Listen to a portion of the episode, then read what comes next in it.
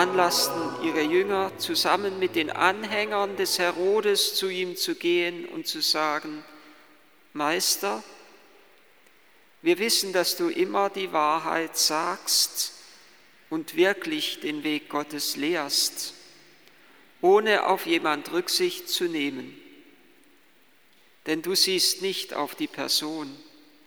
Sag uns also, ist es nach deiner Meinung erlaubt, dem Kaiser Steuer zu zahlen oder nicht? Jesus aber erkannte ihre böse Absicht und sagte, ihr Heuchler, warum stellt ihr mir eine Falle? Zeigt mir die Münze, mit der ihr eure Steuern bezahlt. Da hielten sie ihm einen Denar hin. Er fragte sie, wessen Bild und Aufschrift ist das? Sie antworteten, des Kaisers. Darauf sagte er zu ihnen, so gebt dem Kaiser, was dem Kaiser gehört, und Gott, was Gott gehört. Es ist schon hart, ja geradezu unerträglich für die Schriftgelehrten und für die Pharisäer, wie Jesus ihnen mit drei großen Gleichnissen einen Spiegel vor Augen gehalten hat, ihnen ihre Selbstgerechtigkeit, die sie haben und die Verachtung, die sie anderen gegenüberbringen, vor Augen geführt hat in dem Gleichnis, die wir in den letzten Sonntagen zumindest zum Teil gehört haben. Letzter Sonntag war ja noch der Kirchweihsonntag, wo wir teilweise ein anderes Evangelium hörten, aber sonst hätten wir diese drei Gleichnisse in den letzten drei Sonntagen gehört. Das Gleichnis von den beiden Söhnen, wo der eine Ja sagt und dann doch nicht tut, was der Vater will, und der andere zunächst im Nein steht, aber dann doch den Willen des Vaters erfüllt. Und Jesus bringt das Gleichnis auf die Spitze mit dem Wort, dass er zu ihnen sagt, Zöllner und Dirnen gelangen eher in das Reich Gottes als ihr. Und dann das andere Gleichnis, das der Herr uns vor Augen gestellt hat, mit den Winzern, die die erwartete Frucht nicht bringen, wo der Gutsherr seine Knechte schickt und schließlich seinen Sohn schickt und sie die einen prügeln, die anderen steinigen, die dritten umbringen, sogar den Sohn umbringen um nur die Früchte nicht abliefern zu müssen.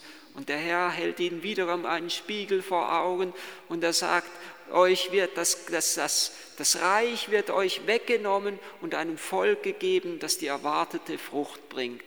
Und schließlich noch einmal in dem Bild vom Hochzeitsmahl, wo die geladenen Gäste nicht zum Hochzeitsmahl kommen, das der König für seinen Sohn bereitet hat, und einer nach dem anderen lässt absagen, sich entschuldigen, hat eine Ausrede, den Acker, den Ochsen, den er gerade gekauft hat, die Geschäfte, die er machen will, und schließlich schickt der Herr seine Diener auf die Gassen und Straßen, um schließlich von dort, von draußen, die, die zunächst nicht geladen waren, zum Hochzeitsmahl zu laden. Und der Herr gipfelt sein Gleichnis in der Aussage, viele sind berufen, wenige aber auserwählt. Und nun sagen sie, kommen sie zu Jesus und sagen mit Recht, wir wissen, dass du die Wahrheit lehrst. Sie wollen ihm ein wenig schmeicheln und ihn doch in eine Falle locken.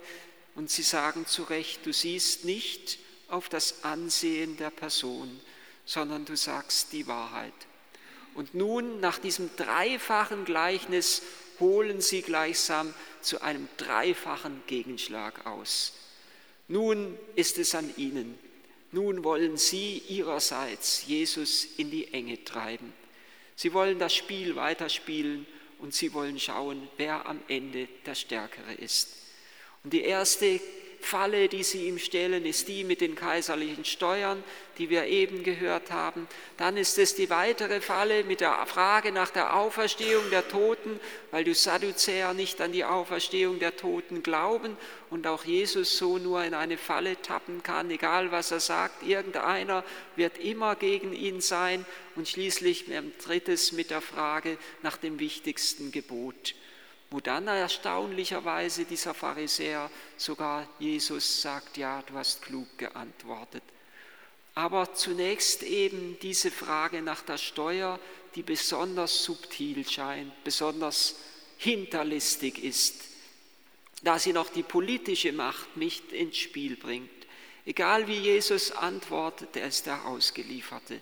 Entweder er ist an den Kaiser ausgeliefert oder er ist dem Volk, seinem eigenen Volk ausgeliefert, das ihn verachten wird. Denn wenn er sagt, man soll die kaiserliche Steuer nicht zahlen, dann haben sie einen Grund, ihn anklagen zu können bei den, beim römischen Statthalter, der das Recht des Kaisers einzufordern hat.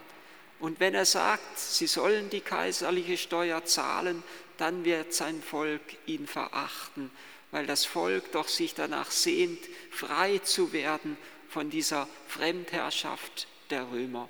Jedes Jahr neu wurde diesem Volk schmerzlicherweise, gerade wenn die Steuer erhoben wurde, seine Abhängigkeit und seine Unfreiheit bewusst.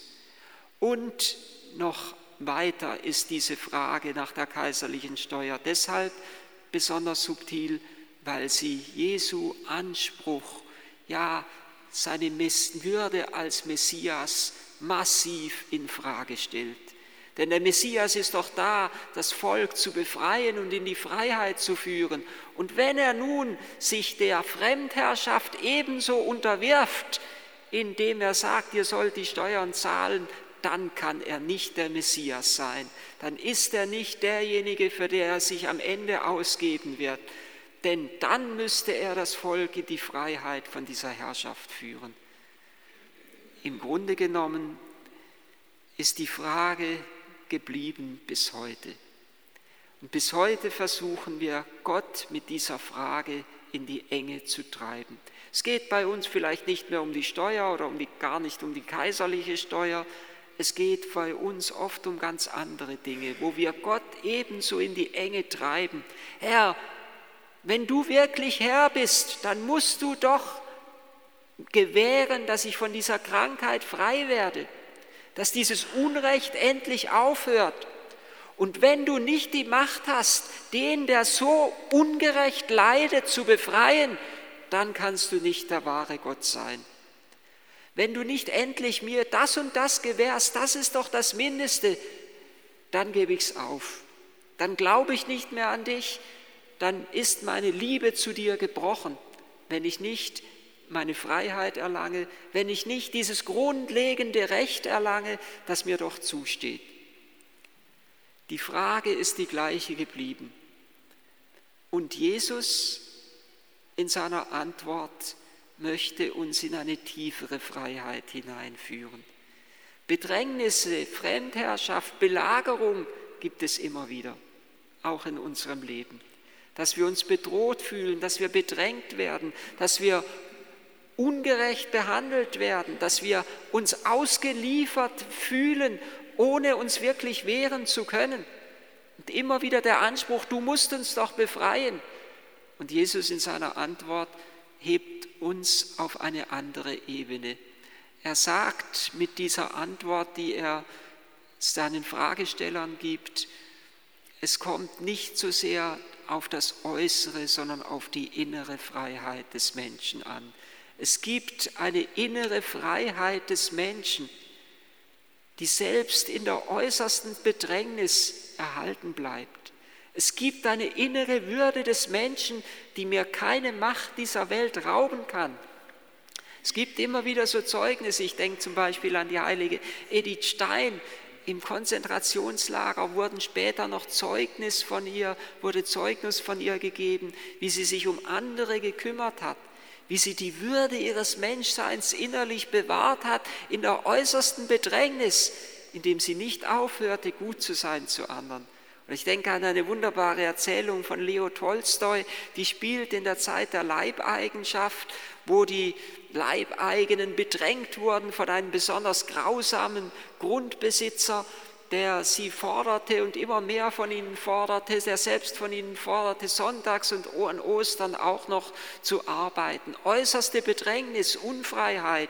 Und die Bauern, sie wollen sich, die Leibeigenen, sie wollen sich gegen ihn erheben und sie planen, ihn schon umzubringen. Nur einer sagt, denkt doch daran, wenn ihr das tut, dann ist das Böse, das jetzt in ihm ist, das über euch herrschen will, in euer eigenes Herz, in euer eigenes Leben gedrungen. Ihr müsst doch innerlich frei bleiben von diesem Bösen. Und er tut äußerlich zwar, was von ihm gefordert ist. Selbst am Ostermorgen pflügt er den Acker. Aber er hat eine Kerze auf den Flug gestellt. Das Wunderbare bei dieser Erzählung ist, dass diese Kerze brennt und nicht erlöscht, selbst bei Wind und Sturm. Er tut äußerlich, was von ihm verlangt ist. Er kann nichts anderes tun, aber innerlich bleibt er frei. Und dieser Grundbesitzer schickt seine Knechte aus zu schauen, ob sie alle arbeiten und am Werk sind. Und einer nach dem anderen flucht den Knechten, nur dieser eine, der da im inneren Frieden ist, wünscht diesen Knecht des Grundbesitzers dem anderen, der kommt, um ihn zu kontrollieren, den Frieden des Auferstandenen. Und er bringt ihn zu diesem Grundbesitzer zurück. Er bringt diesen Gruß zurück. Er bringt zurück, dass, er, dass dieser Mann im Frieden ist. Und dieses Gute trägt schließlich dazu bei, dass am Abend dieses Tages dieser grausame Tyrann jämmerlich zugrunde geht und stirbt. Am Guten ist das Böse zerbrochen. Bleibt doch innerlich frei, sagte dieser eine.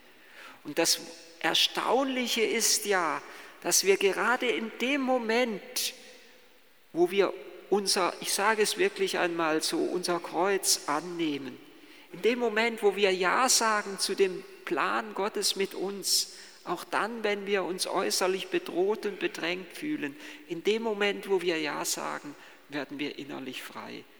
Es gibt eine wunderbare, erstaunliche geschichtliche Begebenheit, auf die einmal Manfred Lütz in seinem Buch Der blockierte Riese hingewiesen hat.